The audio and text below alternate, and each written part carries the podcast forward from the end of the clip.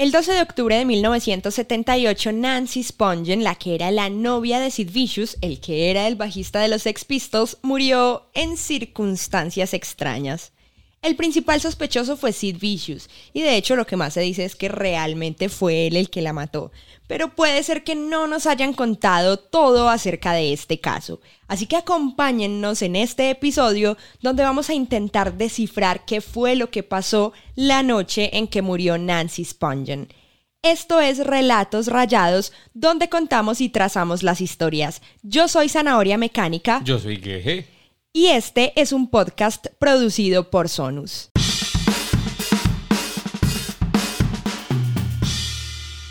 Bueno, sean bienvenidos a este primer episodio de Relatos Rayados. Vamos a tratar de descifrar esta historia que tiene como tantos recovecos, tantos tejemanejes, tanto misterio y ahora que habla pues le doy la presentación a Geje que nos va a estar acompañando no solo con sus comentarios y sus chistes descachados. Jocosos. Sino que además nos va a estar acompañando con una ilustración. Él va a estar haciendo una ilustración que, que cuente un poco, que nos, nos muestre un poco de lo que es este caso. Exacto, para eso ya tengo preparado un boceto, un primero, un bosquejo de, de varios elementos claves en la historia que no los voy a contar de una vez porque les spoilearé la historia contándoselos, pero a medida que vayamos llegando a ciertos puntos de la historia, yo los iré mencionando. Cabe aclarar que yo no sé casi de la historia, yo aquí estoy básicamente de chimoso escuchando, sino que ella me tuvo que contar daticos para poder yo preparar el boceto. Exactamente. Entonces, pues nada, empecemos con la historia. Empecemos. Y quiero empezar contando un poquito quién era Nancy Spungen, porque más allá de que era la pareja de Sid Vicious, digamos que no se sabe mucho más respecto a su figura, solo se sabe como la parte polémica de la historia, ¿cierto? Pero en realidad, ¿quién era ella?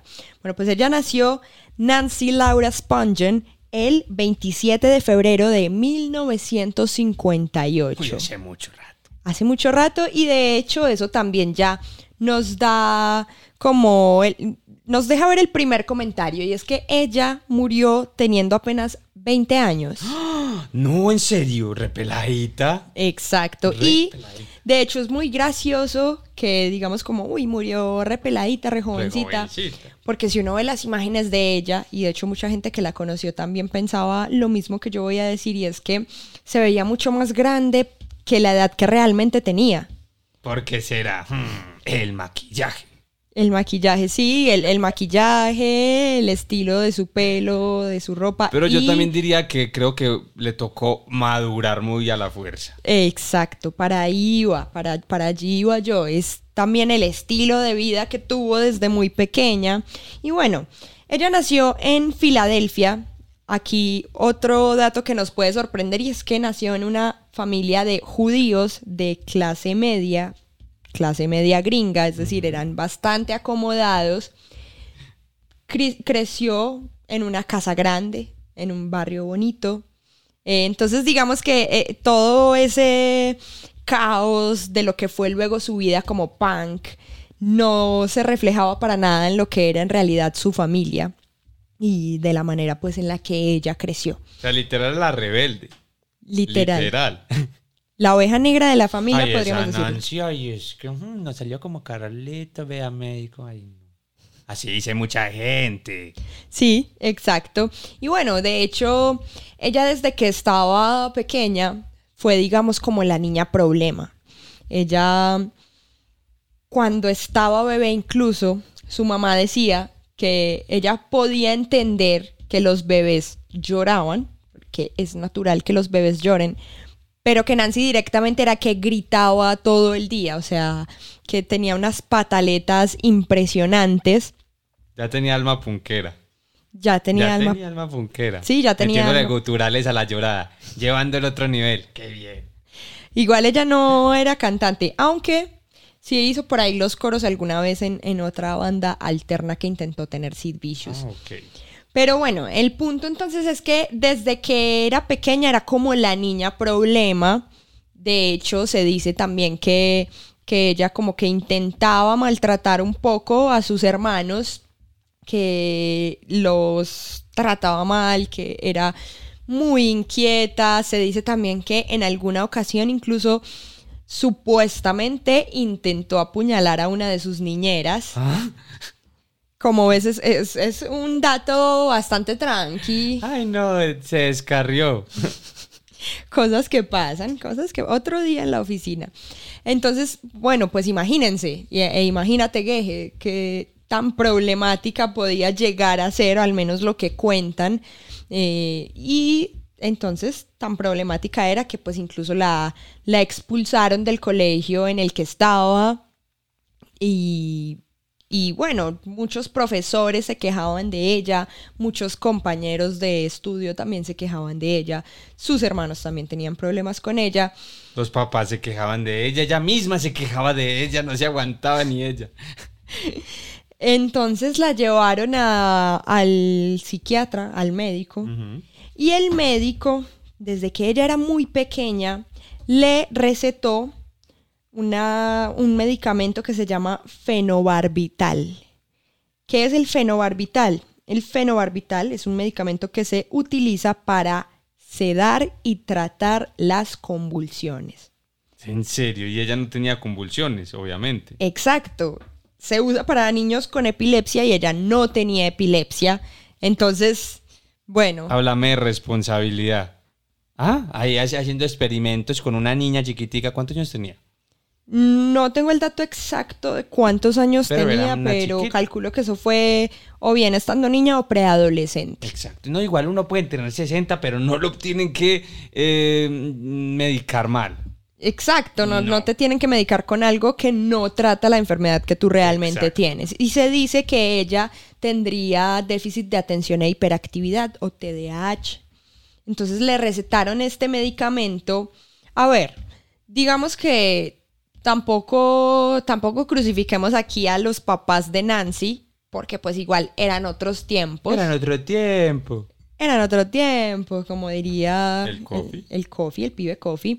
Pero sí, digamos, no había tanta información respecto a la salud mental.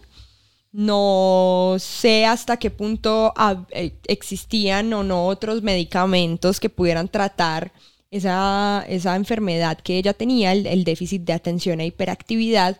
Entonces, bueno, listo, digamos que podría ser la culpa principalmente del médico que se los recetó, pero tampoco sabemos qué tan avanzadas estaban las investigaciones en ese tema. Sí, sí.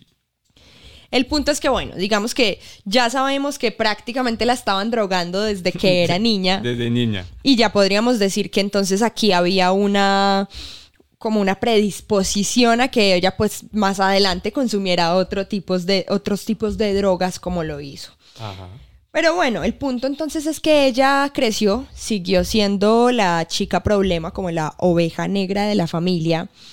Y entonces ella decide mudarse para la ciudad de Nueva York cuando ella todavía era menor, menor de edad, aproximadamente a sus 15, entre los 15 y los 16 años se mudó para Nueva York. Demasiado adolescente. Exacto. Más o menos que- 75, estamos hablando, el año 75, póngale por ahí. Exacto. El año del 58, póngale por ahí más o menos. Y qué bueno que mencionas el año porque, bueno, ¿qué estaba pasando en Nueva York por esa época? Nacimiento del rap. No. Por ahí más o menos. El nacimiento del rap. Póngale sí, ahí. es más, más ochenterito, ¿no? Sí, finales de los 70. Exacto. Pero me imagino que estaban haciendo otro género entonces, ya con la cara que hiciste. Sí, estaban haciendo otro género. El género que estaban haciendo por esa época era nada menos que el punk. Ah, casi le doy. Estaban haciendo el punk en ese momento y bueno, dependiendo de a quién le preguntes, te podría decir como, ah, sí, estaban haciendo en Estados Unidos. Otra persona te puede decir, ah, no, estaban haciendo en Inglaterra. Y otra persona te puede decir, no, eso ya nació hace rato en Perú. Depende a quién le preguntes. Depende a quién le preguntes. Si hay alguien que tiene la duda, que quiere indagar un poquito una opinión diferente. o que quiere indagar un poquito más al respecto, aquí voy a meter mi publicidad, voy a meter el chivo, que si ustedes están viendo esto en YouTube, se meten, lo están viendo en mi canal Zanahoria Mecánica, entonces se meten a mi canal y van a encontrar un video donde yo hablo eh, al respecto, donde yo me hago la pregunta si fue verdad que los Psychos, que eran una banda de Perú, inventaron el punk o no, o si eh, se inventó, pues como siempre nos han dicho, en los Estados Unidos o en Inglaterra. Entonces, vayan a ver lo que está muy interesante. Para quienes nos están escuchando en otras plataformas de podcast, les cuento que también nos pueden ver, nos pueden escuchar y ver en YouTube, donde pueden también ir pegándole como una ojeadita al dibujo que está haciendo Geje. Entonces, Gejecito, resulta que por esa época estaban haciendo el punk, se estaban gestando bandas que fueron muy importantes para ese movimiento que se le denomina protopunk, que era como e-, ese movimiento que dio inicio a lo que más adelante conocimos como punk, estuvieron bandas importantes como New York Dolls. Y bueno, ella se mudó a Nueva York cuando todo esto estaba pasando. Pero a ver, era una, una menor de edad. Sí, todavía era muy pelada. No sé con qué tanto aval de su familia se fue ella a vivir a Nueva York. Pero entonces, ¿cómo pudo ella haber sobrevivido en esa ciudad? Porque pues obviamente tenía gastos, tenía que comprarse la comida, la ropa, la vivienda. ¿Cómo sobrevivía ella? Del sol, del aire. No, así no se sobrevive. Depende de a quién le El que es pobre es pobre porque quiere. No, mentiras, no, me imagino que vendiendo drogas o prostituyéndose. Prostituyéndose. Se dice que ella primero fue stripper y que luego habría pasado como a- al siguiente nivel eh, siendo trabajadora Avanzó. sexual. La ascendieron. La ascendieron. Usted como que puede ser también trabajadora sexual. Ay, bueno. No, pero yo iba a decir algo. Eh, ¿Qué mejor escenario para una persona que en ese momento se quería sentir diferente, como más rebelde, tan, que ir al nacimiento de un, no de un género musical solamente, sino también como de, de toda una subcultura y de un movimiento, pero también como de una necesidad de expresarse diferente. Allá además que le llevaron el chisme. Ay, mamita, usted cómo es de rebelde. Ay, eso para Nueva York. Ay, eso se puso más rico. La gente se pega duro. La gente mete drogas. La gente no le hace caso a los papás. Voy para allá. Uno no sabe. Sí, podríamos decir que era como el sueño adolescente, ¿cierto? No sé igual si, si ella se fue por esa razón específica a Nueva York o simplemente porque era como la gran ciudad, la Sí, gran no, manzana. posiblemente. El punto es que estaban haciendo este género, obviamente nadie sabía que estaba naciendo un género, pero sí estaban pasando cosas muy interesantes en el ámbito musical en Nueva York. Y ella se fue metiendo en ese ámbito, ella se movía mucho por la escena underground neoyorquina y le gustaba mucho ser parte de esa escena musical. ¿De qué manera? Bueno, aquí es donde dicen que ella se metió en la escena siendo lo que se conoce como groupie. ¿Qué es una groupie? La que anda detrás de los músicos, vagabunda. No. No, mentira. Vagabunda no sé, pero la que anda detrás de los músicos, sí, la- se dice que una groupie es una mujer que, que sí, que sigue a, a determinados músicos específicos y que está dispuesta pues casi que a hacer cualquier cosa con tal de estar con esos, con esos músicos, con esas figuras con pues de la música. Entonces se dice que ella era groupie de varias bandas que surgieron en ese momento o que estaban sonando en ese momento en la escena under neoyorquina. Y entre esas bandas estaban, pues, por ejemplo, New York Dolls. También se dice que ella con- se conocía con miembros de Aerosmith. Sí. También se dice que se conocía con miembros de The Stooges. Entonces, pues, era una persona que de alguna manera se hizo conocer dentro de esa en la escena. Exacto, estaba metida en la escena, se hizo conocida dentro de esa, dentro de esa escena underground, underground neoyorquina y se hizo pues, sí, se hizo conocida, hizo que a ella le gustaba, dicen quienes la conocieron, que a ella le gustaba como llamar la atención Figurar. figurar, exactamente.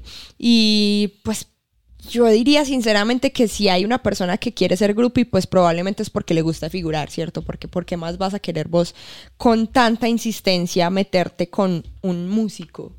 Creo que... ¿Drogas? De, bueno, qué bueno que mencionas lo de las drogas, porque aquí también viene un dato interesante y es que como ella sobrevivía siendo trabajadora sexual, lo que dicen muchas personas que, que estuvieron durante esa época de la música en Nueva York es que cómo hacía ella para poder hacer como que, para poder que los músicos le pararan bolas, que los músicos le, le dieran bola y que, que quisieran de verdad estar con ella. ¿Cómo? Muestras gratis. ¿No? Así como cuando uno va a un centro comercial y le dan muestra gratis de un licor, de un- una comidita. No. Muestras gratis del trabajo de ella. Exacto. Para ver si la contratan. No, a mí me ha pasado. Y dije, "Ah, pero trájenos gratis un mes y miramos a ver si lo contratamos. Uy, qué negociazo, Geje, qué negociazo. He dicho que no. Bueno, lo que ella hacía era, bueno, podríamos llamarlo muestras gratis, pero de droga. Ah. Lo que pasa es que como a ella le dicen que le iba muy bien económicamente con su tema del trabajo sexual, Sí. Entonces pues ella tenía plata para, para gastar. Y la forma en que ella se gastaba la plata era consumiendo ella drogas, pero también invitando a los músicos a consumir droga. Y aquí uno diría como ve, qué chistoso que sea ella la que los invita a ellos y no al revés. Exacto. Y es que, bueno, digamos que si lo vemos ahora, do- en este año, 2023, eh, eh, obviamente sabemos que muchos de esos músicos se volvieron muy exitosos. Muchos de esos músicos son muy conocidos e incluso llegaron a vender muchos discos, pero en ese momento no era tan así. En ese momento muchas bandas estaban apenas surgiendo. En ese momento eh, incluso las bandas que estaban pegadas, también hay que decirlo, se estaban gastando la plata en drogas y en comprar otras cosas. Entonces, pues claro, llega esta pelada y les dice como, ay, mira, yo te doy drogas y además te doy placer y no sé qué, pues muchos le pararon bolas, ¿Dónde exacto. firmo? Exacto, exacto. Entonces fue lo que pasó y, a- y de esta manera ella empezó a meterse mucho en esa escena y a hacerse conocida.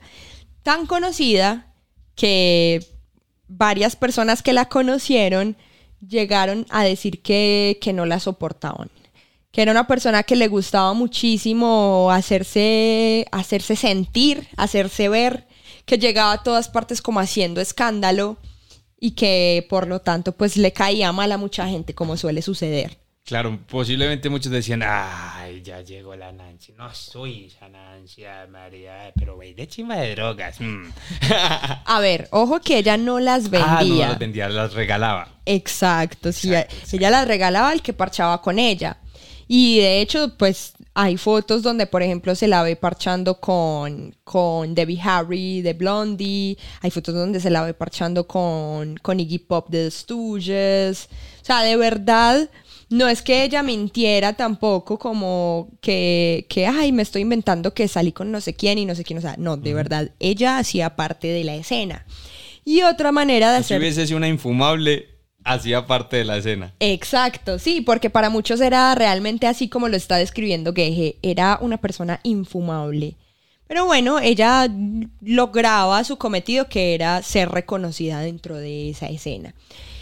Y ya cuando llegamos, llegando al, al mil no- 1976-1977, ella se hizo groupie del baterista de una banda llamada The Heartbreakers, una banda de punk.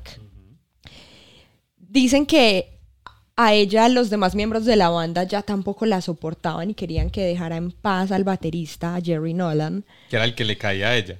Ella le caía Por a eso, él. ella le caía a él. Sí, ella era groupie de él, De solo él, no era de la banda, de él. de él. de ah, él. escogían era integrantes, ni siquiera de la banda entera. Así suelen ser, la- a ver, no tengo mucho conocimiento grupístico, pero me imagino que, que eligen alguno de los miembros. Sí, claro. Meterse con toda la banda no les da. Qué desgaste. Sí, qué desgaste. Mucho olor para el pecho. Pero bueno. Entonces, el caso es que ella era groupie de Jerry Nolan de The Heartbreakers y ya para 1976-77 ellos fueron a hacer una gira a Inglaterra. Se fueron ellos para Inglaterra y ella que dijo, yo soy groupie, a mí me encanta Jerry Nolan, ¿qué hacemos? Nos Bajámonos fuimos pa' para Inglaterra. En Inglaterra ya en ese momento el punk El punk ya estaba duro. Exacto, ya incluso existían los Sex Pistols, ya eran conocidos, ya es que los Sex Pistols prácticamente que desde que empezaron fueron bastante mediáticos. Sí. Porque Malcolm McLaren, el manager de la banda, supo hacer bien sus cosas, ¿cierto? Sí, Para poner a sonar la banda. Claro, sí, ese sabía lo que hacía. Entonces ella se fue para Inglaterra y en Inglaterra eh, ella en realidad se fue buscando seguirle el paso a Jerry Nolan, el baterista de The Heartbreakers. Y cuando ella llegó, ella contactó al manager, o mejor dicho, se encontró con el manager.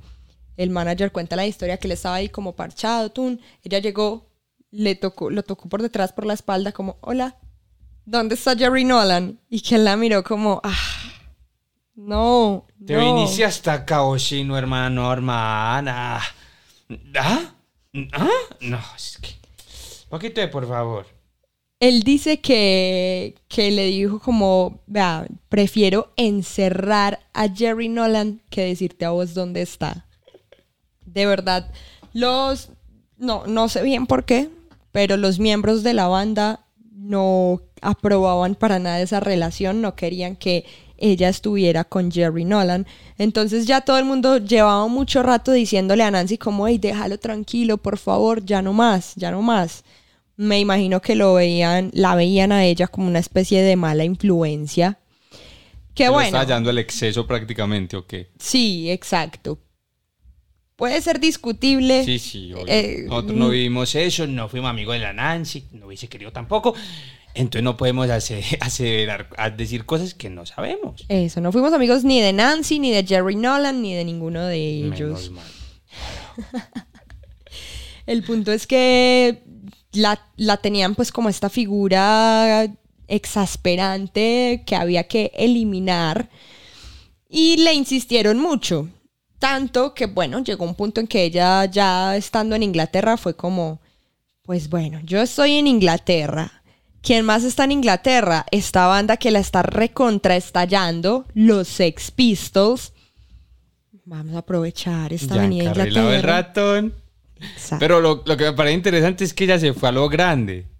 Ya dijo, a ver, ¿quién la está rompiendo? Los ex, ahí fue, ay, ahí fue. Fijó su objetivo y allá les cayó. Tal cual, tal cual. A ver, hay una amiga de ella, si bien lo que se cuentan en las historias, lo que se cuentan en las historias es que ella se fue siguiendo a Jerry Nolan. También hay una amiga de ella que dice que antes de viajar a Inglaterra, como que la noche antes de viajar a Inglaterra, Nancy la llamó y le dijo, como por un lado le dijo, ay, ¿sabes con quién estuve anoche? Con Iggy Pop. Oh, ¿En serio? Ah, créalas. Le dijo la Nancy. Y por otro lado, le dijo que ella se iba a ir a Inglaterra a estar con los Sex Pistols. Ah, ¿cómo así? O sea que ya ella tenía su plan B.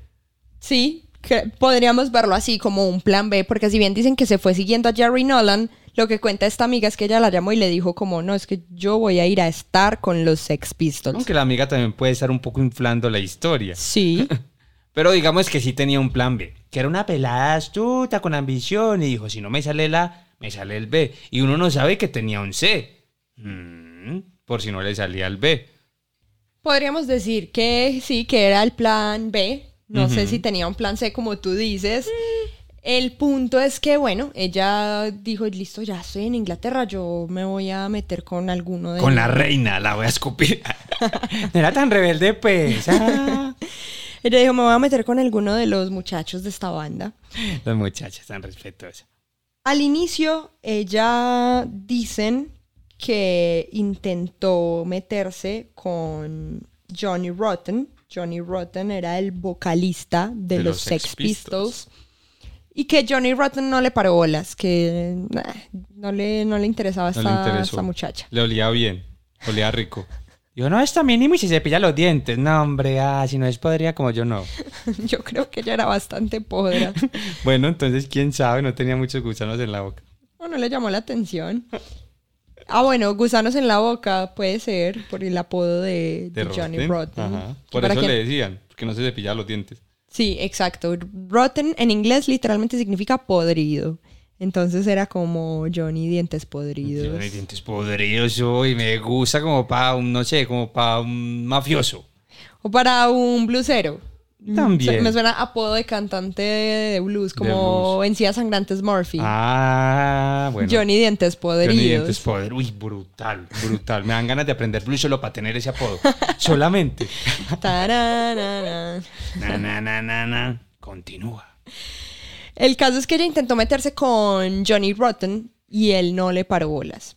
Entonces luego ella intentó meterse con Steve Jones, el guitarrista de la banda, y dicen que el muchacho era bastante pillín, que le gustaba Mm. mucho, eh, el man era mujeriego, el man Sí, era mujeriego. picarón. Entonces dicen que estuvo una noche con ella, tal vez más, Sí. pero no le interesaba nada serio, entonces no, no pasó a mayores. Y ella sí quería algo serio. Pues mira hasta dónde Bueno, avanzó la relación serio. con Sid. Yo creo que. Digamos que yo creo que Steve Jones probablemente la vio simplemente como. Ah, nosotros nos acostábamos tan, todo bien y ya. Y a ella le interesaba sí acostarse con alguno de ellos, pero supongo que también como tener un poco más de incidencia en la vida o, o en la parte artística de ellos, como pasó con Sid Vicious. Ajá. Entonces, O bueno. sea que tenía un plan C. ¡Ja! Sí tenía un plan C. No solo conocerlo, sino incidir. Puede ser, sí. El siguiente, la siguiente opción no fue, no fue Paul Cook, el baterista que siempre es tan ignorado. pesar yo, de los bateristas. yo creo que el baterista es el miembro más ignorado de esa banda, que pesar. En serio que sí. La siguiente opción fue el bajista de la banda. Bueno, y aquí eh, contar un poco que el bajista no siempre fue Sid Vicious, el bajista de los Sex Pistols. Antes de que Sid Vicious se uniera a la banda, el bajista era Glenn Matlock. Glenn Matlock fue estuvo dentro de los miembros fundadores de la banda, pero ¿qué pasa? Glenn Matlock se la llevaba muy mal con Johnny Rotten. Ellos Eso mal. Pelear con el líder de la banda, mal. Sí, sí. Digamos, el líder, yo no sé hasta qué punto había un líder en esa banda que no fuera Malcolm McLaren. El manager. Exacto, porque Malcolm McLaren en realidad era como el que manejaba la banda, incluso eh, lo que cuenta Steve Jones es que Johnny Rotten ni siquiera fue parte como de los fundadores, fundadores originals, en el sentido de que cuando pensaron la banda, la pensaron porque Steve Jones solía frecuentar mucho la boutique Sex, que era la tienda de ropa que tenían Malcolm McLaren y Vivian Westwood, que era la pareja de Malcolm McLaren. Y él frecuentaba mucho este lugar y él tenía pues como ese bichito de quiero hacer una banda. Y ahí pues como se juntó con Malcolm y con Vivian y ellos consiguieron a Johnny Rotten. Le dijeron, tranquilo, ¿cómo la quiere? Bien punquerales, o tengo unos dientes podridos. Le decía, ay, listo, hágale, tin. Y le consiguieron al route. Sí, de hecho se dice que los miembros originales, originales, pues como antes de que pudieran conseguir un vocalista, eran eh, Steve Jones, que era el guitarrista, Glenn Matlock, que era el bajista, y Paul Cook, que era el baterista. El ignorado. El ignorado, exacto. Y eso me da mucho pesar porque fue parte de los fundadores y todo el mundo es como, ah, Sí, no, sí. es que el único baterista que golea sin ser fundador es Marky Ramón. El único. ¿Ah?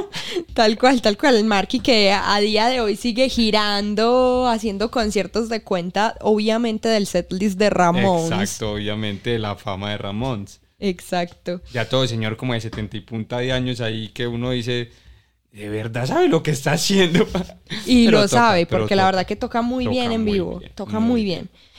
Bueno, el caso es que ella decidió pasar de largo por Paul Cook y su siguiente opción fue Sid Vicious, que ya era el bajista de la banda. Bueno, como Pero ¿por qué salió el otro? se la llevaba muy mal con Johnny Rotten, se la llevaba muy mal, no se entendían. Hay una anécdota muy graciosa que muestra que tampoco se entendían ellos en muchísimos aspectos. Y es que hay un documental, creo que es en The Filth and the Fury, donde está Johnny Rotten hablando de como lo mal que se la llevaba con Glenn, Glenn Matlock, como Ajá. lo mal que le caía. Entonces está diciendo como que sí, que el man era un idiota, no sé qué, y entre las cosas que dice es como, es que nosotros nos íbamos de gira y lo primero que él hacía cuando llegábamos al hotel era lavarse los pies. ¿Lavarse los pies? ¡Ah! ¡Atrevido! Mínimo y sí se depillaba los dientes. Mínimo llegaba y desodorante para todos. ¡Ay, ahorita de acá! Yo también lo hubiera sacado. Sí. Hacía casi el más cochino entraba. Y por eso entró Sid Vicious. Ah. Que de hecho, pues, ya más allá de que fuera sucio o no, que hay anécdotas que dicen que sí era muy sucio. eh, ¿Cómo cuál? Bueno, una anécdota que yo sé que a mí me marcó mucho, yo se la conté a Geje y sé que también lo Sí. marcó mucho y por eso me está diciendo cuenta la anécdota, porque de verdad es... ¡ah! La anécdota. A ver, cuando ellos se fueron para la gira de la gira en Estados Unidos, ellos ya eran pues bastante infames. Ya se sabía que eran como muchachos problemáticos, muchachos mediáticos, ¿cierto? Que había que ponerles cuidado. Exacto. Entonces cuando ellos llegaron al aeropuerto, los quisieron revisar muy a fondo. Al primero que revisaron, que metieron al cuartito, fue a Sid Vicious. Esta anécdota la cuenta Johnny Rotten, o sea, no es un chisme por ahí, la cuenta Johnny Rotten. Al primero que metieron al cuartito a revisar fue a Sid Vicious. Y dicen pues que lo hicieron desnudar, le revisaron la ropa interior, no sé qué. Cuando le vieron la ropa interior, les dio tanto asco que dijeron, no, sigan de chorro todos. No, hágale, hágale. pasen". No, eh. no, pero todo, no, todo en regla, sí. todo- No, no en regla, no, no, no, hágale, no, no. No, no, no, no, usted hable más lejito, así que no, no se pilla los dientes. Me imagino yo. Entonces este era el nivel como de, de decadencia que estábamos manejando en esta banda. Y obviamente también pues se es- la, la sabían, sabían explotar todo esto. Sobre todo Malcolm McLaren supo explotar todo esto a favor de, de que la banda fuera pues bien mediática, ¿cierto? El punto es que cuando ya entonces llegamos a, a, esta época en la que Nancy está en Inglaterra, ya Sid Vicious era el bajista de la banda y ella decidió intentar pues meterse con él. ¿Cómo funcionó? ¿Cómo salió esto? Bien. Bastante bien. Porque pues, lo logró. lo logró y logró engancharse en una relación muy seria con Sid Vicious. Yo diría que en dos relaciones. Con Sid y con la heroína. Oh, pero era un trío. Era un trío, sí, era una relación poliamorosa. Poliamorosa, Con las drogas, con las ¿no? Con con otras, bueno, con otras De más personas. que también. Sí. Diría sí. uno. A ver, se dice también que cuando los Sex Pistols se fueron a la, a la gira por Estados Unidos, que aquí me estoy adelantando un poquito, eso ya fue en el 78, pero rápidamente voy a contar esto y es que Nancy no fue a esa gira, eh, entonces se dice que Sid la llamaba todo el tiempo, preocupado como cómo estaba, no sé qué, queriendo saber, pero además le contaba como, ay, imagínate que conocía a esta pelada, no sé qué, y hay una groupie que él conoció en la gira por los Estados Unidos y de la que él se hizo como muy pana, y ella cuenta pues que Sid llamaba a Nancy y le contaba como, uy, conocí a esta parcera, no sé qué, y que ella era como preocupada porque ya de Nancy, o sea, de Nancy siempre se habló muy mal, Ay, entonces ella dijo, sí, Ay, duro, duro. sí, ella estaba como azarada, como, ay no, esta, esta, esta pelada me va a ver y me va a acabar. Yo como estoy de encariñada con la vida hermana, no. O sea, que un crédito en Bancolombia, no, hombre. No, aunque prefiero morir que el crédito de Bancolombia.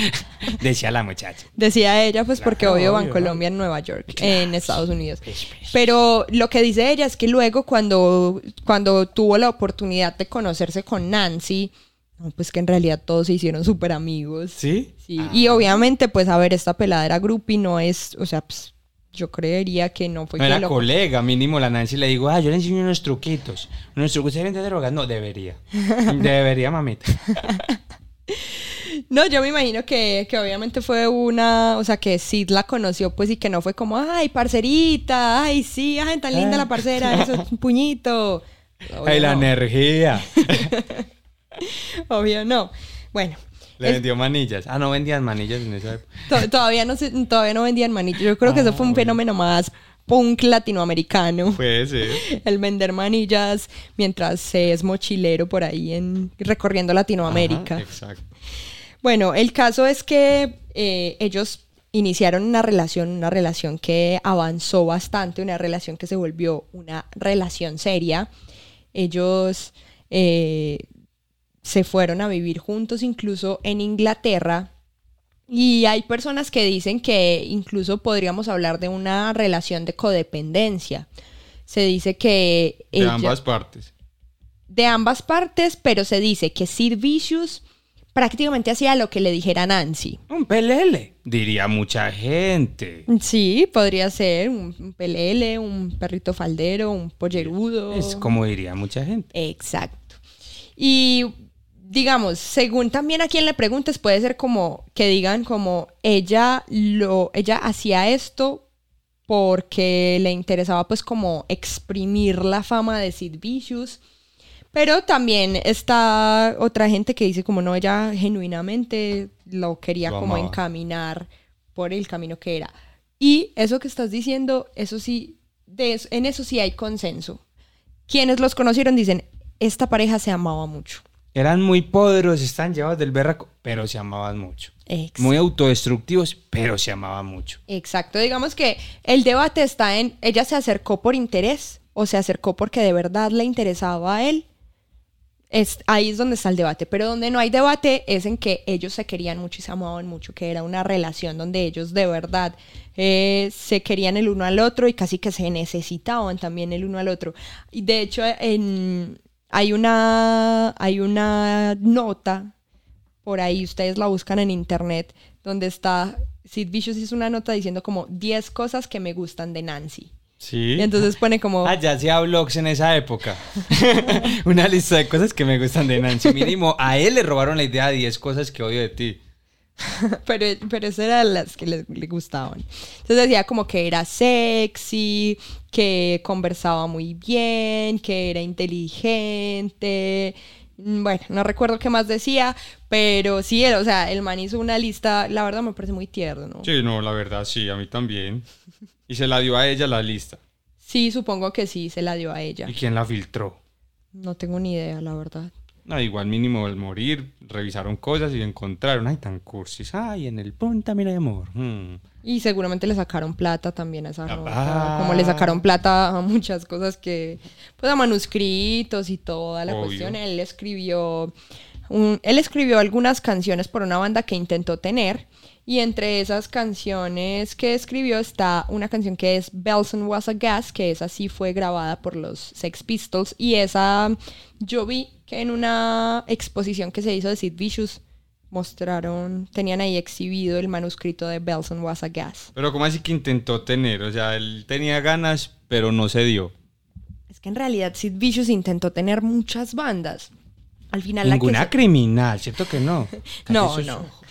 Al final la que se, pues la que mejor le resultó fue los Sex Pistols. Pero incluso antes de estar en los Sex Pistols, él estaba intentando formar su propia banda que tenía nombre incluso, se llamaba Flowers of Romance. Y esa banda nunca pudo tocar. Él escribió algunas canciones, pero la banda nunca pudo ni siquiera tocar en vivo. También él tocó la batería en un show con Susie and the Banshees, el primer show de Susie and the Banshees, y pero tampoco perduró pues mucho él dentro de esa formación, porque luego pues obvio todos sabemos que Susie and the Banshees fue una banda súper exitosa. Pero sí tocó la batería, no hizo como en los Sex Pistols, que tocaba horrible, porque hay rumores, rumores, dicen, cuentan, los que cuentan cuentos de los Sex Pistols, que no tocaba el bajo. Que cuando él se montaba, le lo desconectaban, tin, y otra persona tocaba. Que porque, mm, que ya, para que iban a tanta tortura, decían, pues. ¿Sí es verdad ese rumor? A ver, primero, contestándote a la primera pregunta. Dicen que en ese primer show de Susie and the Banshees no es que les haya ido muy bien que digamos, no, de hecho ellos no ensayaron para ese show. Ya llegaron a improvisar. Sí, prácticamente. Y que lo que hizo Sid fue como. Tun, A lo tun, que- tun. Ya. Ah, no. Eso es lo que ah, no, dicen. pues yo también toco batería. ¿Ah? ¿Ah? Eh. Eso es lo que dicen. Y bueno, Eso por un lado. Y contestando a tu otra pregunta, también dicen que Sid Vicious no es que fuera precisamente el más ducho en el tema del bajo. De hecho, él vivió un tiempo, fue roomie de, del man de Motorhead, de Lemmy Kilmister. Y dice Lemmy, dijo Lemmy, que él intentó enseñarle a Sid a tocar el bajo. Pero que eso era caso perdido, que no, que, que el man era muy malo. Eso es como en el capítulo en que Homero le dice al señor Burns, hágame flaco de nuevo. Pues Homero nunca fue flaco, pero él dijo, hágame flaco de nuevo. Y, Home- y Burns dice, listo, uno, uno, uno, ah, mejor pago la lip- liposucción. Tal cual, tal cual. Fue como, mejor pago el playback. Prácticamente. El caso es que él sí dice que era caso perdido y, e incluso cuentan que cuando él, cuando a Sid le dieron el puesto de bajista en los Sex Pistols, que él llegó todo contento a, a contarle a Lemmy como, ay no, me dieron el, el puesto de, eh, me, me dieron un puesto en los Sex Pistols y que Lemmy lo miró y le dijo como, ¿de qué? De roadie. pues porque tocando no va a ser. Le tenían a fe. Exacto. No, no- tocando, tocando que la pandereta. Perdón con el gremio de los panderetistas, aquí no va a llegar, ay, ahorita me levanto yo, mañana me levanto y un montón de panderetistas afuera. La pandereta es un instrumento, que es verdad, es un instrumento muy importante, pero no lo sé tocar. Te van a escrachar en un Sí. grupo de compraventa de Facebook. Perdón. Ay, no. No, no, no. Por favor, no. Perdona a los panderetistas. Perdón. y a los perdón. que tocan el triángulo y a los que tocan otros Pero instrumentos. yo no me metí con los otros. que también son malos. No, mentira. Bueno, seguimos, seguimos. El caso es que ellos dos desarrollaron esta relación que era muy de codependencia, pero se amaban muchísimo. Vivieron juntos en Inglaterra. Ella dicen que le como que le inflaba mucho el ego a Sid, le gustaba decirle como, Sid, vos sos prácticamente la cara de esta banda, vos sos muy bueno, cuando estás en el escenario te comes el escenario. Eh, algunos dicen que por interés, otros dicen por- que porque realmente pues ella de verdad como lo amaba mucho, Lo veía lo así como que, uy, este man es el mejor, ¿cierto? Estaba muy drogadita. La verdad, sí estaba muy drogadita. Uy, se toca el bajo. mm.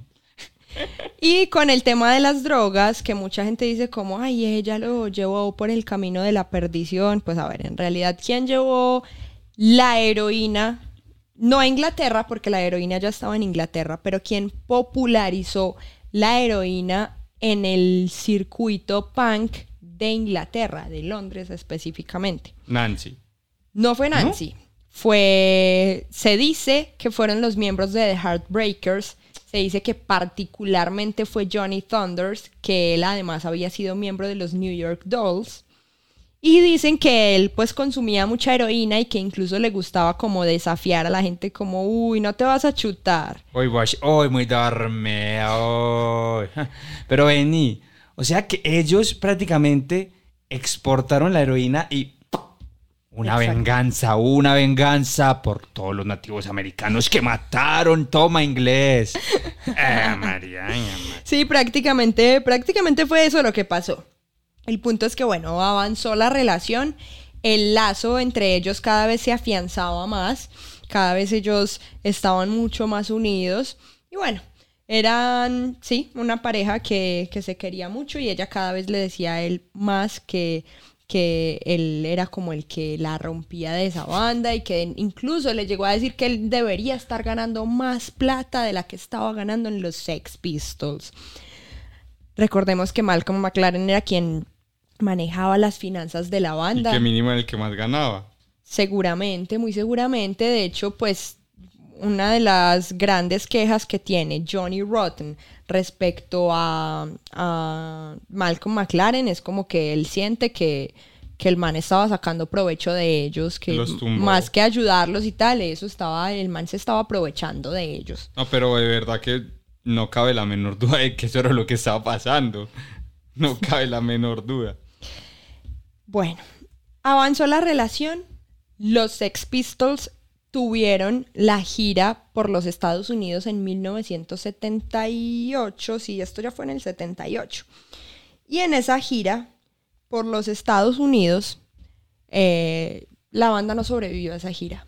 No. La banda, la banda se acabó en esa gira por los Estados Unidos. Ellos...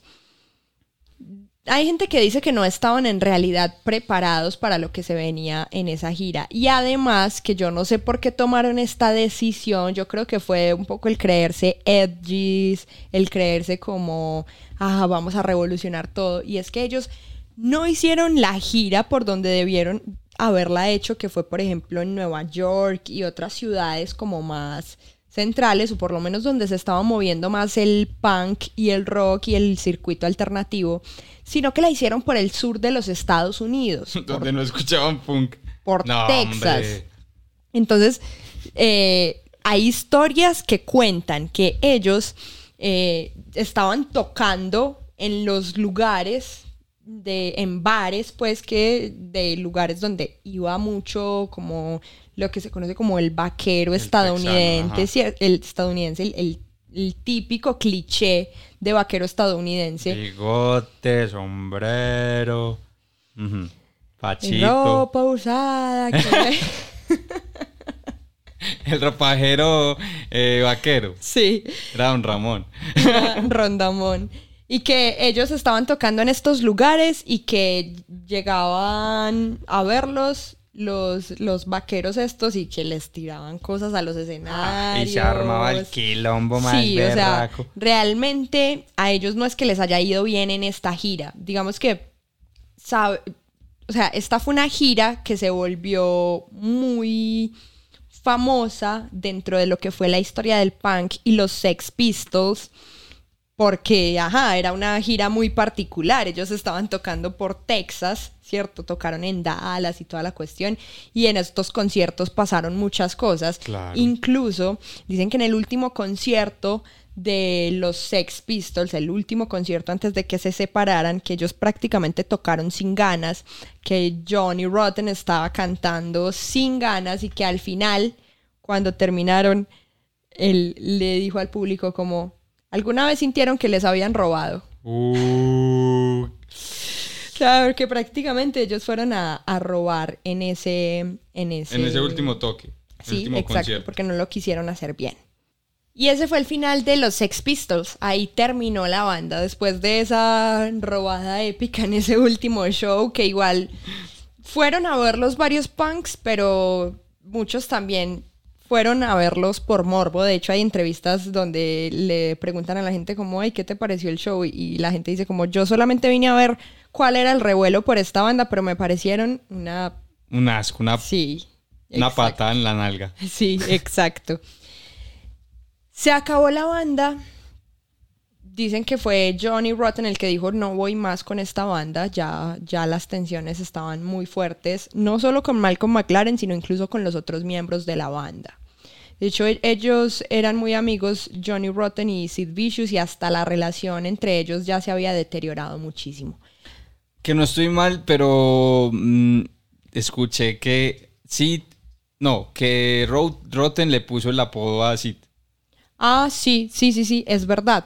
Cuando ellos todavía no habían peleado, que eran amigos antes, creo que eso fue incluso antes de que Sid entrara a los Sex Pistols, Johnny tenía un hámster. El hámster se llamaba Sid. Y en una ocasión, Sid estaba como jugando con el hámster y el hámster lo mordió. Entonces, Sid lanzó esta frase, Sid is vicious, que podríamos traducirlo algo así como Sid es malvado, El hámster de el hámster, porque lo mordió. Y pues a, a Johnny Rotten le quedó sonando ese como, ay, Sid vicious. Uh, uy, perro, potencial. Severo nickname. Te llamaré Sid Apodo, apodo, apodo. Bueno, el punto es que entonces ya con esta gira por Estados Unidos se acabaron los Sex Pistols. Se acabaron los Sex Pistols, pero lo que no se acabó obviamente fue la relación entre Sid y Nancy.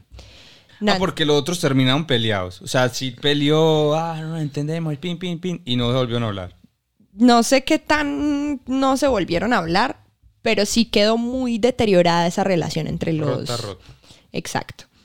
Pero no se terminó la relación entre Sid y Nancy. Ellos obviamente continuaron su relación ella, recordemos, no había ido a la gira por los Estados Unidos, entonces pues él voló de nuevo a Inglaterra a estar otro tiempo allá con ella.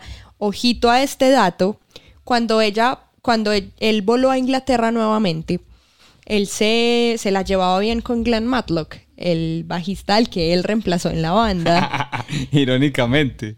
Sí, irónicamente. Y no solo eso, sino que cuando volvió a Inglaterra, eh, intentaron montar una banda Otra con, más. Con Glenn Matlock. ¿Sí? Con Glenn Matlock en el bajo. Ah, bueno. Bueno, menos mal. Entonces era Glenn Matlock en el bajo. Los otros que no recuerdo quiénes eran. Sid en la voz e incluso Nancy les iba a hacer coros. En serio. Sí. Nancy.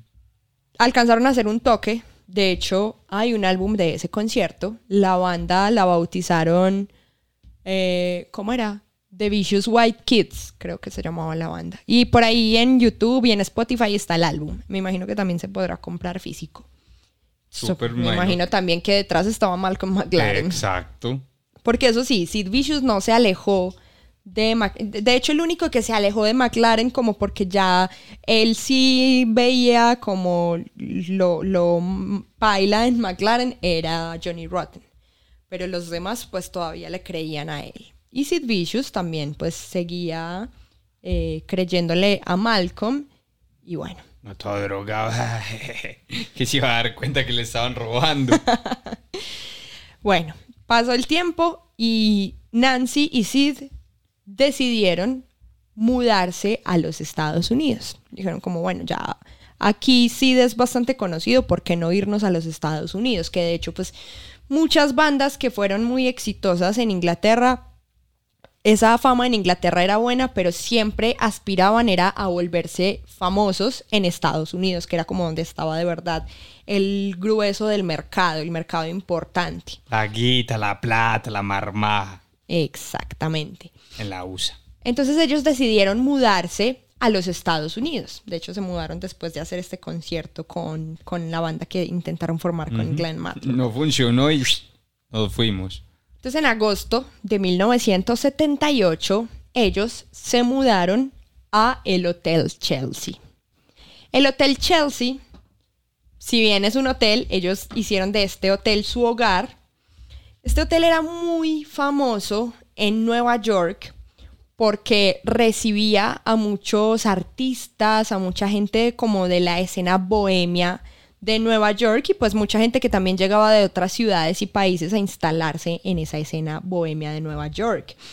Por el Hotel Chelsea pasaron figuras como Andy Warhol, como Patti Smith, Debbie Harry, Arthur Miller, el El escritor, escritor.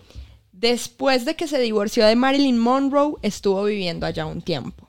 Que yo también quiero hacer un chivo, porque si ella puede, porque yo no. y es que en mi canal de YouTube, donde cuento historias y le meto mucho humor y también ilustro, voy haciendo una caricatura de la historia que estoy contando, conté la historia de Marilyn Monroe, la de historia ilustrada de la Marilyn, que a propósito no se llamaba Marilyn Monroe, pero no es el capítulo de ella, estamos hablando de Sid y Nancy. Continuemos, pero vaya a ver lo que está bueno. Mm. ¿Cómo te pueden encontrar? Como Geje. Igual acá la información pues aparece en YouTube. Sí, exacto. Igual vamos a dejar los enlaces, sí, para quienes nos están escuchando en otras plataformas. Si quieren todos estos enlaces, vayan a vernos a YouTube. Pueden ver además cómo va la ilustración, La que está haciendo el quejecito. Continuamos. Entonces, bueno, este hotel era bastante famoso por las figuras que se alojaban allí. Y de hecho, pues bueno, era un hotel, pero sucedía algo muy particular y es que principalmente las personas que se alojaban allí eran personas que estaban buscando quedarse mucho más tiempo del que uno se queda en un hotel, cierto, meses, años incluso. Ya era un Airbnb prácticamente. Eh, sí, o sea, era un alquiler temporario, prácticamente la gente iba allá para quedarse bastante tiempo. ¿Y cuál era el requisito? La decadencia. A ver, ¿usted cuánto mete al día? Solo se chuta dos veces. Ay, no, no, no. Tengo un muchacho allí esperando que se chuta cinco veces. sí. Hasta un cheguito, Ray Charles. Yo no sé cómo hace, pero... No, porque imagino que iba mucho decadente, ¿no? Sí, sí, de hecho, esa fue como la naturaleza que empezó a adquirir el lugar. Como iba tanto artista bohemio, gente que metía mucha droga, incluso llegó a un punto en que se tenía como la figura del hotel como que era un lugar en el que se podía hacer lo que a uno le diera la gana. La perversión. Exacto, entonces iba mucho artista, consumía mucha droga, consumían mucha droga los artistas que iban allí. Y no solo eso, sino que además iba mucho dealer, mucha gente que vendía drogas. Claro, ahí estaba el negocio. Exacto, sí, ahí don- ¿dónde va el dealer? Donde está el público objetivo. Y el público objetivo estaba en el Hotel Chelsea. Claro, ma, voy a ir a camellar donde a la, pues a la oficina ma, en el Hotel Chelsea. Ah, verdad, bueno. Que le vaya bien, claro. Entonces llegó un punto en el que estaba tanto e- esta imagen de que en el Hotel Chelsea se podía hacer cualquier cosa que incluso empezó a ser considerado un lugar más bien peligroso. Se dice que de verdad, o sea, usted alquilaba su habitación en el Hotel Chelsea y en su habitación podía hacer lo que le diera la gana Lo que quisiera. lo que quisiera. Incluso, pues vos ves que en los hoteles normalmente suele haber un control respecto a quién entra y quién sale de las habitaciones, o sea, sobre todo si esas personas no se alojan en el hotel. Exacto. Se, tiene que hacer el registro igual. Pues aquí no, aquí entraba y salía gente todo el tiempo sin ningún tipo como de O control. sea, las habitaciones eran estados independientes. Exacto. Funcionaba como en la USA. Todo el hotel era Estados Unidos, pero cada habitación era un estado independiente. Me hace acordar de ese capítulo de Los Simpson en el que en el que quieren hacer eh, mm, no sé, ah, no necesitaban tomar, necesitaban quería Homero quería tomar, pero no los dejaban. Moe decía que había una hora específica. Entonces, Ah, sí. y como él, él estaba cuidando la mansión de Burns, se lleva el barco de Burns con un montón de gente A aguas a internacionales. aguas internacionales. y Y pasan ponen a, cosas. a pelear a los Y simios. ponen a pelear a los simios. En este podcast nunca vamos a negar una referencia a los Simpson. Nunca, jamás, jamás. Jamás. el caso entonces es que ellos se mudaron para el Hotel Chelsea, este hotel en el que ellos pues ya era su, su nuevo hogar Sí. y ellos, el nuevo hogar de Sid y Nancy, obviamente también era un, el nuevo sitio de drogas. Y ellos consumían pues mucho tipo, mucha droga en este lugar. Todo el tiempo estaban yendo dealers a llevarles droga. Y Los rapis, pues. eso, sí, tal cual, los rapis, los rapis. Y entre esos rapis ellos tenían un rapi en específico que dicen que era el guardaespaldas de Sid Vicious, pero para mí era más bien el dealer. O sea, más que guardaespaldas, era el man que ellos necesitaban droga, lo llamaban, ah, listo, ya se la llevo. No, trabajaba horas extras. Estaba freelanceaba, hacía un frilito ahí de guardaespaldas. Sí, sí. Ojalá le hubieran pagado bien, espero yo, si no esa explotación. Este sujeto se llamaba Rockets Red Glare. Y quédense con ese nombre porque va a ser importante en la historia. Ok. Anotado. Pasó el tiempo, ellos se. Ellos vivían pues en este lugar. Ellos. mm, sí, y habitualmente entraban amigos al lugar, amigos que llevaban droga y toda la cuestión. Y llegamos entonces a la noche del 11 de octubre de 1978, que fue la noche antes de que se encontrara muerta a Nancy. ¿Qué pasó esa noche? Dicen, pues aquí hay como una reconstrucción de las personas que tuvieron contacto con ellos durante ese día y esa noche. Y cuentan varios amigos, entre esos está Neon Leon. Él dice que él esa noche cenó con ellos. Y aquí hay varias cosas interesantes que resaltar. Que comieron pollo. No sé, se sabe qué comió. Ve, no, no, no dijo. ¿Qué Creo que, creo que eran unas pastas. Creo al que sí hay pesto. un documental donde dicen que comieron y creo que eran unas pastas, pero no recuerdo bien. No, esos son datos importantes. Todo le agrega como... Claro, un cierto misterio. Sí, sí. Porque ahí nacen otras teorías. Esas fue unas pastas, ah, mínimo estaban vinagre. Cosas así puede decir la gente. El punto, quejecito, es que él cenó con ellos. en la habitación de él y dicen que en esta habitación, eh, o más bien en esta cena, él dice que él los veía como tristes, como nostálgicos. Como apagados. Sí, que ellos le mostraron unas fotos de, de tiempos anteriores. Me da mucha risa porque lo que van a decir ellos es, e- ellos le dijeron a él ese día como, miranos, como nos veíamos de bien en esa época y ya estamos como todos llevados. Y me resulta gracioso porque lo hacen pensar como que, fue pucha, pasaron 10 años. ¿Y cuánto pasó, pasado? no sé, un año.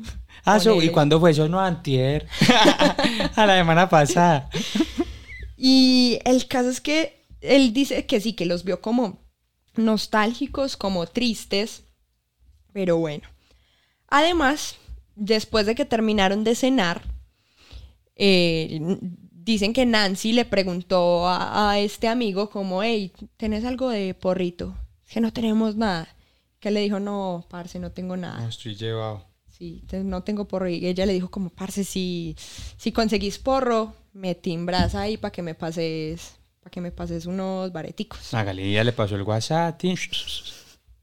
Sí. Y también ella le dijo como, voy a llamar a Rockets Redglare para ver si, si de pronto él me, me Si lleva panita sí sí, o que si él, si él sí tiene, para que me lleve, porque de verdad estamos en los rines, no tenemos nada. No, y era el camello del red. Si el red no tiene, hermano, si es rechuzo. Diría la Nancy. Ellos volvieron a su habitación más o menos a la medianoche y allí dicen que eh, se tomaron unas pastillas, unos barbitúricos, que estos barbitúricos son para dormir, esencialmente son para dormir. Dicen, dicen que Sid se habría tomado 30 pastillas de estas. La gente que sabe dice como, marica, 30 pastillas matarían a alguien. Pero también hay otra gente que dice como, yo conozco gente que se mete eso y más. Pues también hay que pensar que, que era gente que metía mucha droga. Que su cuerpo mínimo ya estaba acostumbrado, podría uno decir. Exacto, exacto. Entonces dicen que Sid se tomó 30 pastillas de este barbitúrico y que ya, entonces luego de tomarse las pastillas que Sid caía, o sea, Sid tomaba de forma regular estas pastillas y que él se tomaba esa pastilla y ya caía, se dormía toda la noche. Entonces, ya para la medianoche, pasada la medianoche, la una de la mañana, dicen que ya Sid estaba caído, caídísimo. Ahí sí en el quinto sueño. Exacto. En la madrugada, a, a eso de la una de la mañana, dicen que Nancy llamó a Rockets para que le llevara droga. También llamó al amigo con el que habían cenado y le dijo como, ay, sí conseguiste porro. Y él, no, parce, no conseguí nada.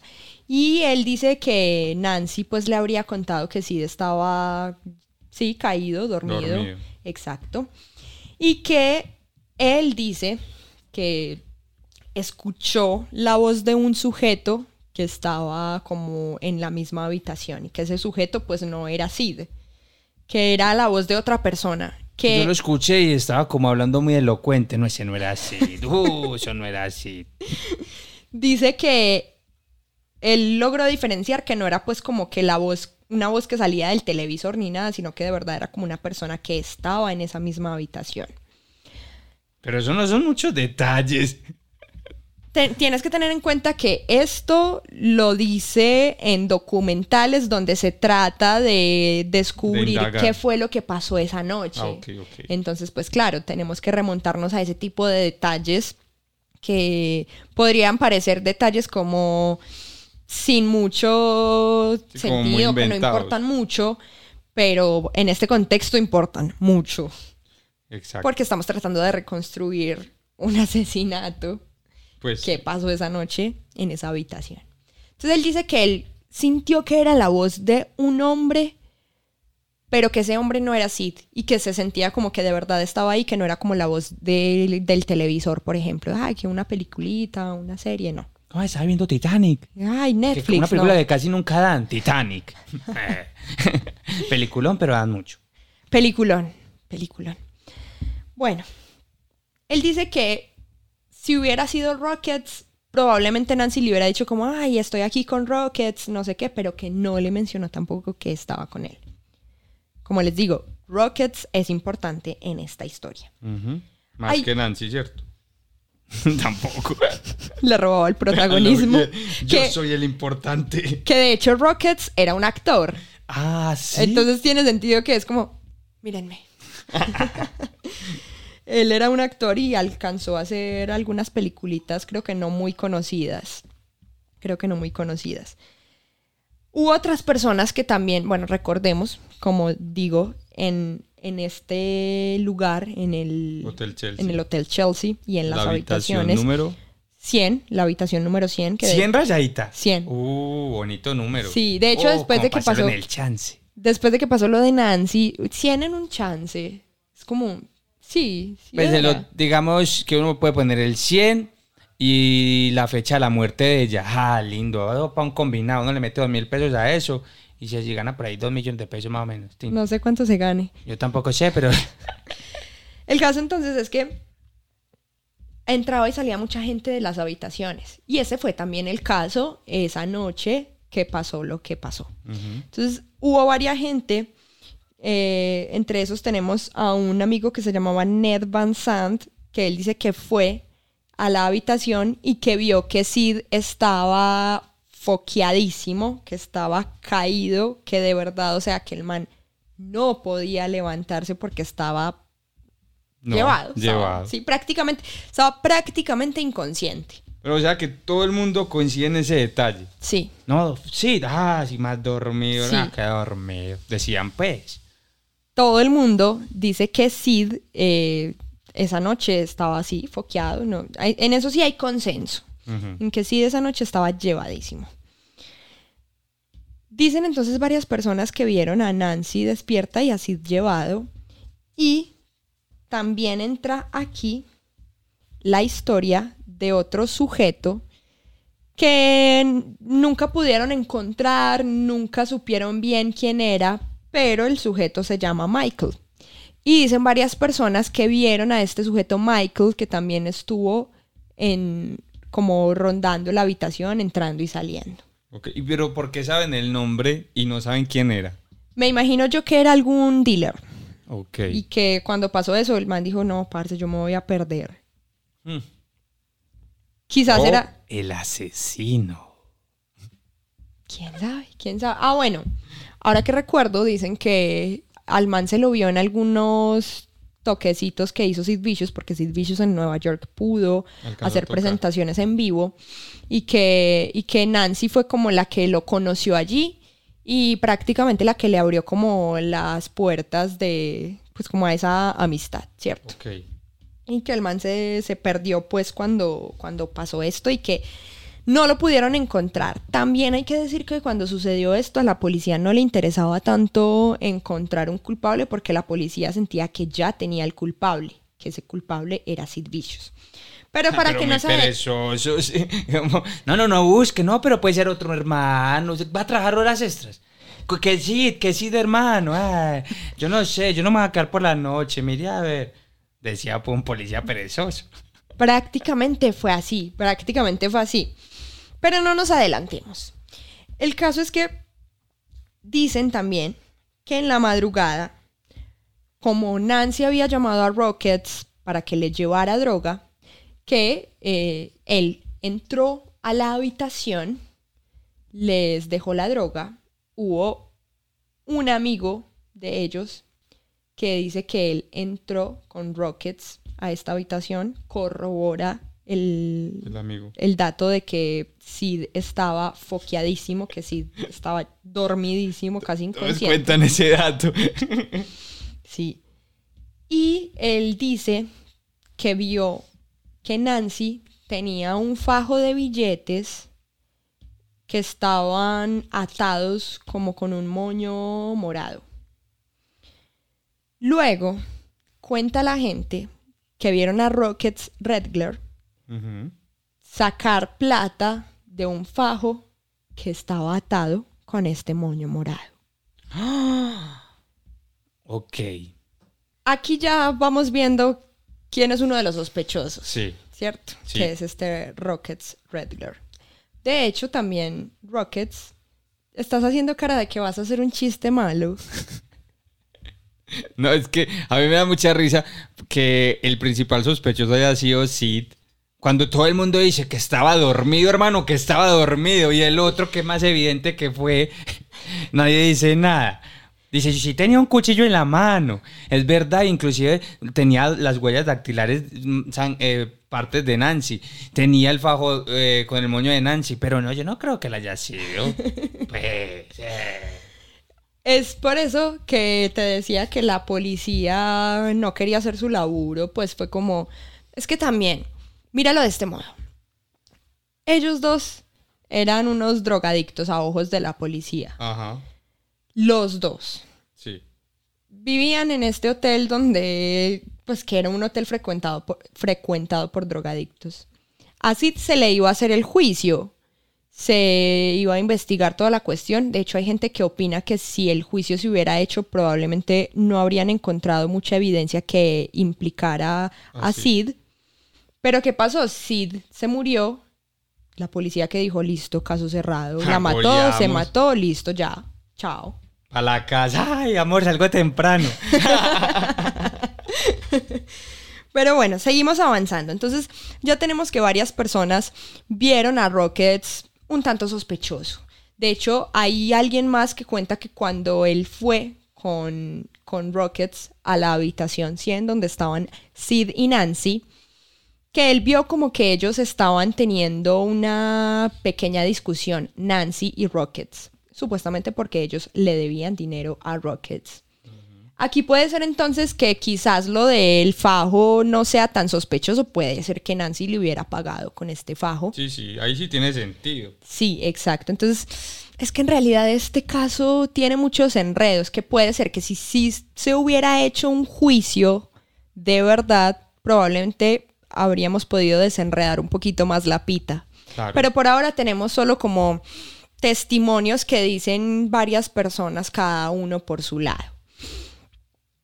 Dicen además que por esa época, por esos días, digamos que Sid y Nancy pudieron ser apetecidos por ladrones, por gente a la que le gustaba la guita, por gente a la que le gustaba la plata, porque por esa época Sid había hecho un concierto en un lugar que se llama Max's, Kansas.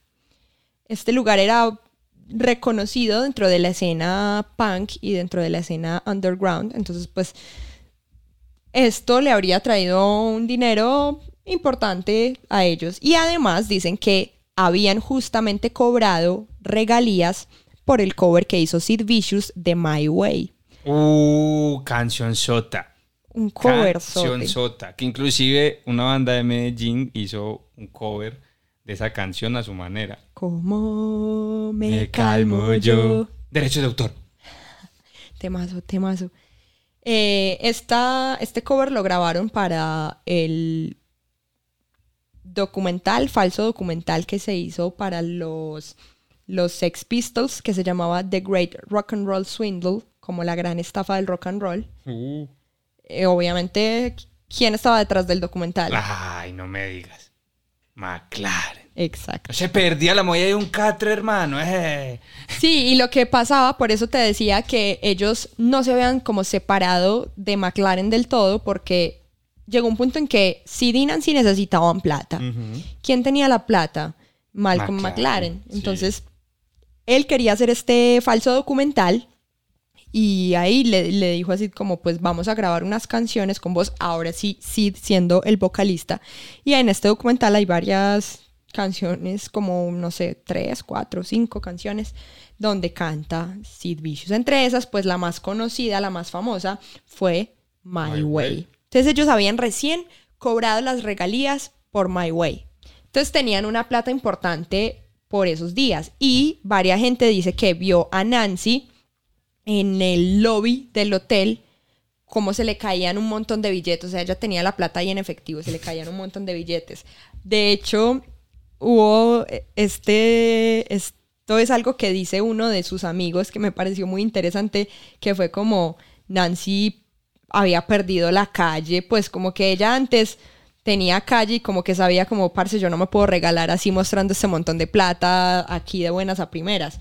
Pero que en este, en este caso ya no sé por qué, como que estaba demasiado relajada, no sé si demasiado ya perdida, pero estaba, había llegado a ese punto donde sí se regalaba así Sí, con ya. la plata y todo el mundo sabía que ella tenía un montón de plata, que ellos tenían un montón de plata. Pero lo hacía a propósito, como véanme, véanme, tengo plata. No, la, la historia la cuentan más como que se le cayeron los billetes, como...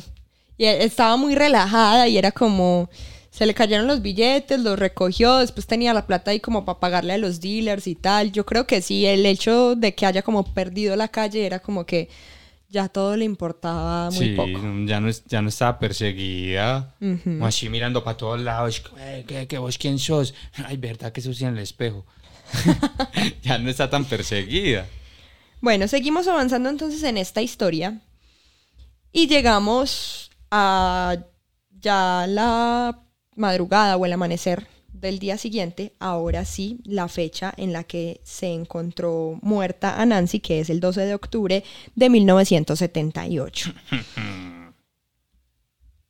Sid tenía un hábito que cumplía muy estrictamente y era que él todos los días fielmente se levantaba a eso de las 5 de la mañana Pretemprano.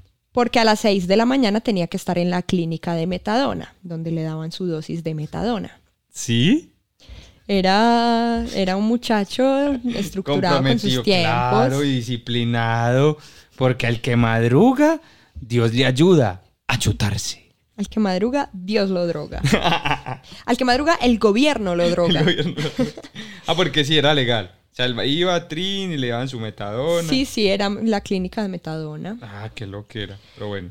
Entonces dicen que él se levantaba fielmente a esta hora.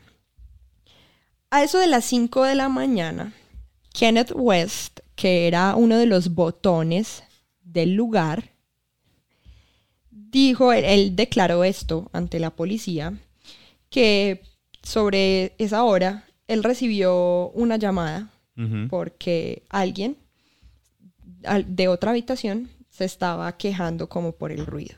Entonces él subió a ver como, hey, ¿qué pasa pues? En el Hotel Chelsea, quejándose de lo- del ruido, pues. Decime algo que no, que no ocurra. Muy descontextualizado me bien. parece. Pero bueno. Él subió y dice que vio a Sid Vicious bastante alterado, que lo vio sangrando o bien en su boca o bien en su nariz. Y bueno, normal. Habló con él, no sé qué, y Sid ya se fue para la clínica de metadona. A eso de las siete y media de la mañana, declaró otra vecina, la de la habitación 102, ella se llamaba Vera Mendelssohn, que escuchó como unos quejidos, como, sí, unos gemidos, pero no de placer, sino Sí. de quejarse, Ajá.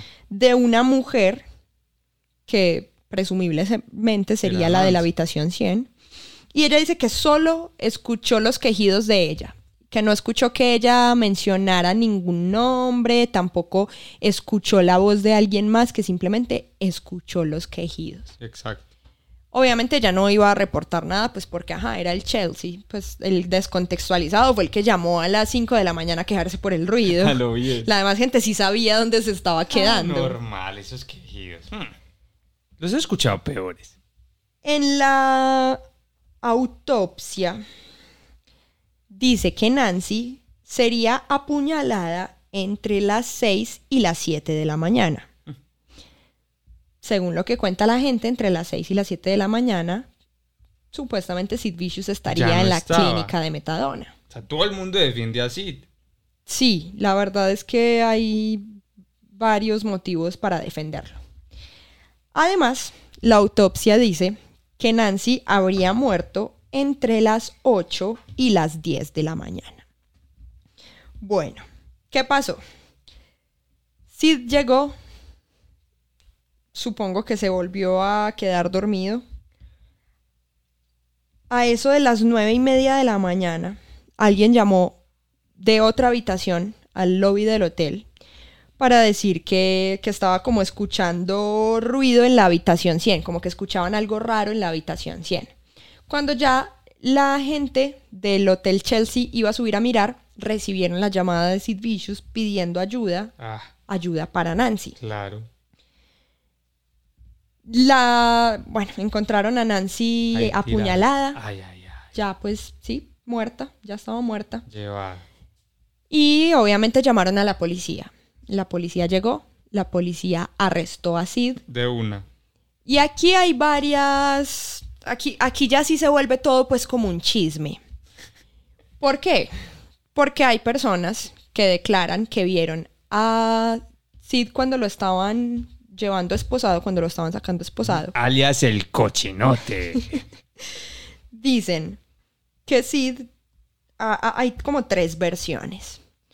Una es que Sid, cuando le preguntaron, hey, ¿qué pasó? Él dijo, no tengo ni idea qué pasó. Que estaba como muy perdido, que no sabía qué había pasado. Esa es una versión. Que lo incrimina. Eh, ¿O no? o no. Mm, Podría o no ser su forma de, de salirse. Mm, Porque igual lo pueden declarar in- inimputable. Eso es inimputable. Hermano. inimputable. Puede ser. Esa es una versión. La otra versión es que cuando a Sid lo sacaban esposado, él dijo, yo maté a Nancy Spungen. Ah, no, hermano, no te entregues tan fácil. Ah, no me he entregado. Pero la otra versión es que él dijo eso mismo, pero a modo de pregunta. Yo maté a Nancy Ah. ¿Qué pasa, Que me hace acordar de otro chiste de los Simpson en el que el abogado dice como eh, sesiones gratis. Usted dijo que eran sesiones gratis. No, un momento, y quita la tarjeta y le pone no hay sesiones gratis. ¿Sesiones gratis? No, pagando. Mucho hijo de. gran referencia, que es gran referencia. Se sabe. Bueno, la policía arrestó a Sid, evidentemente. Y aquí ya empezamos entonces a mirar qué fue lo que Sid declaró. Y respecto a lo que Sid declaró, también hay varias versiones. Una de las versiones respecto a lo que declaró Sid es que Sid habría confesado. Estas, a ver, estas versiones están todas en las declaraciones, en los documentos legales. Lo que pasa es que hay muchas contradicciones entre sí. Claro. Ahora miraremos si esas contradicciones son porque Sid no sabía tapar su mentira o porque de verdad estaba tan llevado que ni él sabía qué había pasado. Sí, sí, no, no, no caía. Entonces, una de sus declaraciones fue que él sí la apuñaló, pero que no la quería matar, que todo había sido un accidente. Mataron, mataron a Nancy Spungler. Apuñalada se, Se fue. dice, dice él en una de sus declaraciones que lo que pasó fue que ellos estaban teniendo una discusión la, la- en la madrugada, en la noche anterior, pues, que en esta discusión ella lo estaba golpeando y que él, ellos eran aficionados a como a coleccionar cuchillos. Ay, pensé que a darse en la cara. Que él sacó el cuchillo, sacó uno de sus cuchillos como para asustarla Ajá. y que la apuñaló sin querer. Eso dice él. Bueno, no quería ser gráfico, vea. Le va. Sigue así, la mato de verdad. Vea, así. Así. Pero bueno. y que es- la habría apuñalado. Y lo que dicen fue que. o sea, se, sí se dieron cuenta que la apuñaló, pero que no se dieron cuenta que era tan grave. Entonces se fueron a dormir. Se puede dormir con una. Ah, no, una sangrecita normal. No, un cuchillito aquí enterrado. A ver, muévase a ver ahí para que no le estorbe el cuchillo. A ver. es un accesorio, Hágame es la cucharita, pero para el moda. otro lado. Con un cuchillo enterrado, ok. Eso, esa es una de las versiones que dio Sid. Bueno, aquí, por ejemplo, tú estás diciendo algo interesante que valdría la pena analizar y es, Si a ella la encontraron, porque a ella la encontraron con el cuchillo enterrado. Ah, sí, la encontraron con el cuchillo enterrado. Entonces, ¿hasta qué punto puede ser verdad esa versión de que, ay, si yo la apuñalé y nos fuimos a dormir, pues obvio no se iban a ir a dormir con el cuchillo enterrado, ¿verdad? De- diría uno. Ah, pero bueno, sentido común a veces como que no estaba muy presente. Sí, es verdad, el sentido común como que hacía bastante falta en este Abandona, en esta pa- abandona a ciertas personas. Sí, Es exacto. exclusivo. Bueno, eso fue una de las declaraciones. La otra declaración que daría él, pues era directamente que él realmente pues no sabía qué es lo que había pasado en realidad. Sí, que él estaba, que él estaba perdidísimo, que, que él no sabía a ciencia cierta qué era lo que, lo que había pasado en realidad. Y la otra versión sería que él la mató porque tenían un pacto de muerte. Como ¿Y un pacto de pacto? un pacto de suicidio como vamos a morirnos los dos. Pero ya la mató y vamos a, morirnos los, vamos a morirnos los dos, pero yo no. Ok. Como que lo que dice varias gente es que pudo haber sido que él am, al final como que no fue capaz de matarse. Pero ¿qué Ah, pasa no. aquí? Aquí hay una, una- un dato muy interesante que corroboraría muchísimo esa versión. Y es que cuando Sid murió, a los días de él haber muerto, la mamá de Sid encontró en uno de los pantalones de él una nota que decía lo siguiente. La nota decía, teníamos un pacto de muerte. Tengo que mantener mi parte del trato. Por favor, entiérrenme junto a mi bebé. Entiérrenme con mi chaqueta de cuero, mis jeans y mis botas de motociclista. Otra, otro dato interesante aquí es que muchas personas afirman que Nancy había dicho que a ella, que ella no iba a vivir hasta los 21 años, que ella no iba a pasar de los 21 años. Entonces, como que medio que tenían... Entonces se ya- veía, se veía venir. Exacto, como que ya tenían todo, todo planeado. El punto es que a Sid lo, lo arrestaron, luego lo pudieron soltar pagando la fianza. Luego, ¿qué pasó? Sid salió, algo que para muchas personas también es sospechoso y como que da malas vibras, es que después de que Sid salió de la cárcel muy rapidito, consiguió una nueva novia. Ah, de una. Sí, ¿Rey muerto? Rey puesto. En este caso, reina. sí. Y no sé, si me lo preguntan a mí, no sé qué tan sospechoso o no sea esto. Para mí, pues, simplemente Sid era una persona que necesitaba sentir como que alguien lo acompañaba todo el tiempo. Sí, no, para pues, mí como sentirse amado. Pero hay gente que a esto le parece sospechoso. Mm. El- Es que cuando uno está buscando que alguien sea culpable, busca todo, todo. Respiró. Eh, así, así respiran los culpables. Asesino, pura respiración de asesino. ¿Sí vio? Tal cual, tal cual. Se lo dije. Bueno, el punto es que él salió de la cárcel, se consiguió la novia. En otro concierto de un artista que se llama Scafish pasó un, algo en que él golpeó a un asistente de ese concierto que era nada menos que el hermano de Patti Smith y lo volvieron a meter a la cárcel. Ah, no. Cuando él salió de la cárcel, la mamá le organizó pues como una pequeña fiesta con unos amigos, como para celebrar que él había salido de la cárcel. La aquí sí sabemos qué fue lo que comieron en esa fiesta. La mamá hizo pastas a la boloñesa. Ah, ah, bueno, rico. En este, bueno, él, es importante decir que cuando él salió había pasado mucho rato en la parte de rehabilitación de la prisión de la isla de Rikers. Entonces él estaba, como se dice, limpio cuando Sí. salió de la cárcel. Pero ¿qué pasa?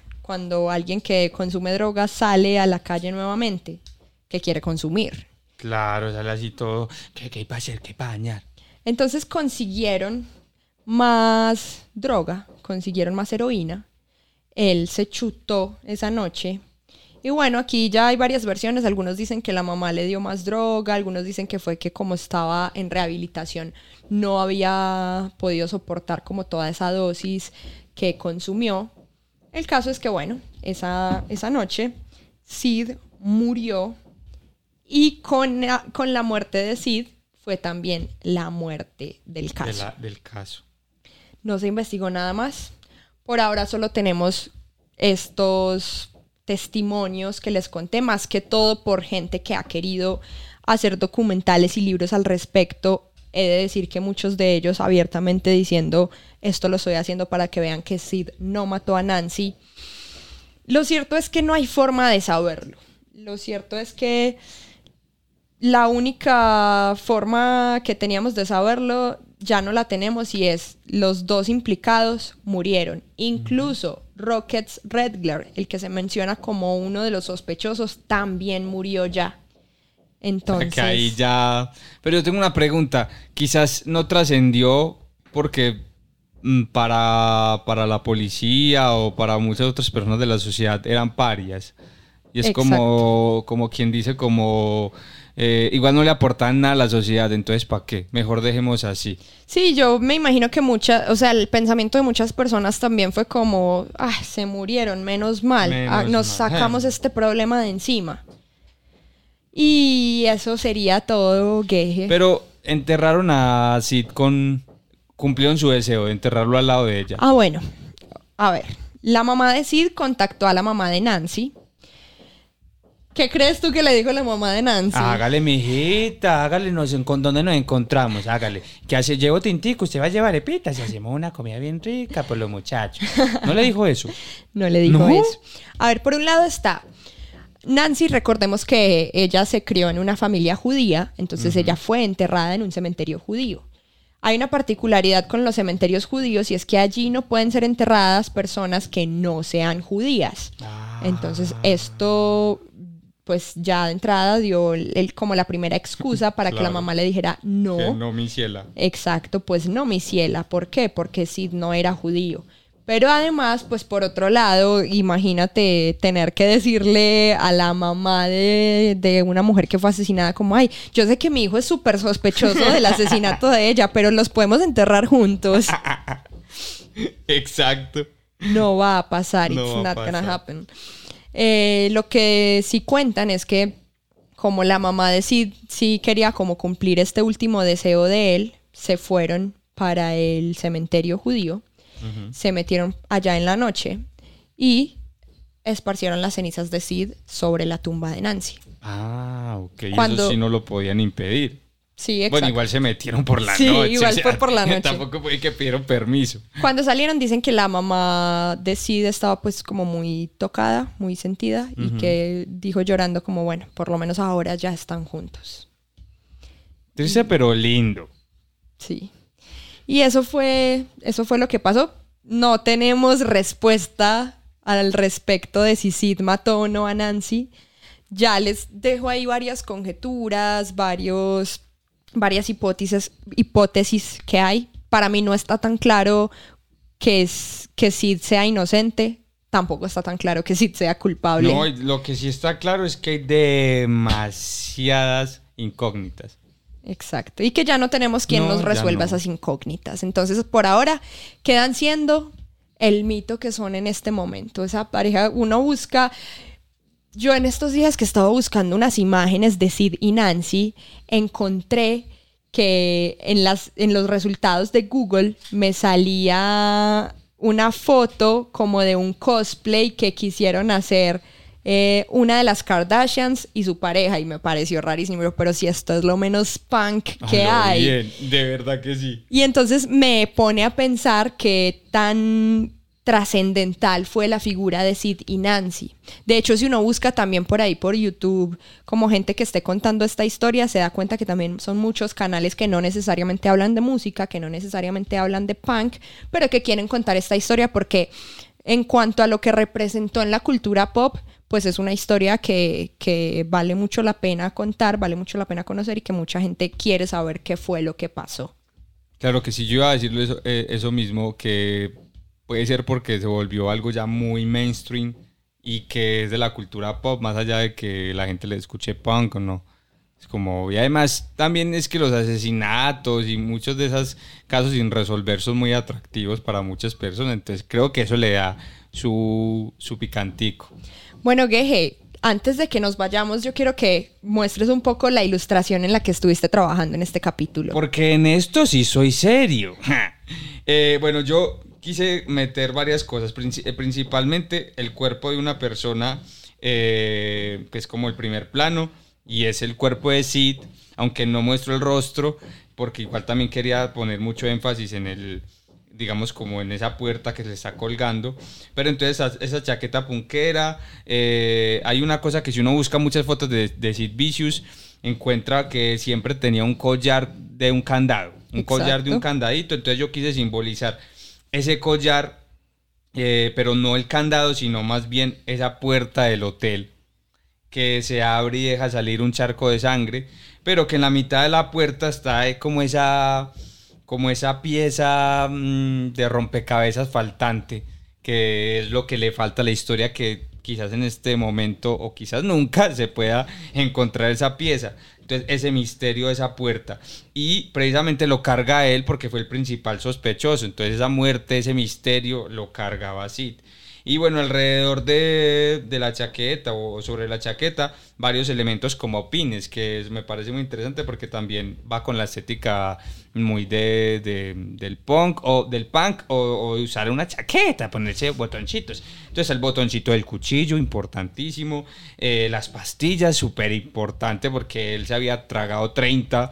Entonces eso también es, un- es muy importante en la historia. He de decir aquí que Geje no sabía el dato de las pastillas. No, no me la sabía. Lo incluyó porque, porque pastillas. Exacto, pastillas y porque mm, sí sabía que, que cuando no tenían pues otro tipo de drogas, quizás heroína que era la que más metían, pues también consumían pastillas. Eh, entonces por eso también lo incluí. Ese otro pino, ese otro botón, la heroína. Y bueno, creo que eran los, los únicos elementos. A la ilustración faltan detallitos, que luego los haré y ya las montaremos en las redes sociales de- del podcast y, y en mi red social y pues por ahí en otros lugares, quién sabe, la Deep Web. De la Deep Web no creo, pero sí muy seguramente va a estar en las redes sociales de Geje, que lo pueden encontrar en Instagram como arroba Gejeart, pero además también lo vamos a compartir en las redes sociales de este podcast, que nos pueden encontrar en Instagram como arroba relatos rayados, así tal cual como suena, como está en el nombre de este podcast, relatos rayados, facilito, ahí lo encuentran y ahí también pueden encontrar las redes de Geje que van a estar linkeadas y mis redes también o mi red social, mi Instagram que es arroba zanahoria mecánica. Recordarles antes de irnos que pueden seguir también a Geje en su canal de YouTube, lo encuentran como Geje, Geje cuenta sobre tu canal No, pues básicamente a mí me gusta hacer chistecitos y me gusta mucho la historia y el chisme. Entonces imagínense que uno mezcle chisme, historia, humor y dibujos. Ay, ahí salgo yo. Bueno, y muchísimas gracias a ustedes por acompañarnos en este, en este hito, en este primer capítulo de este podcast Relatos Rayados.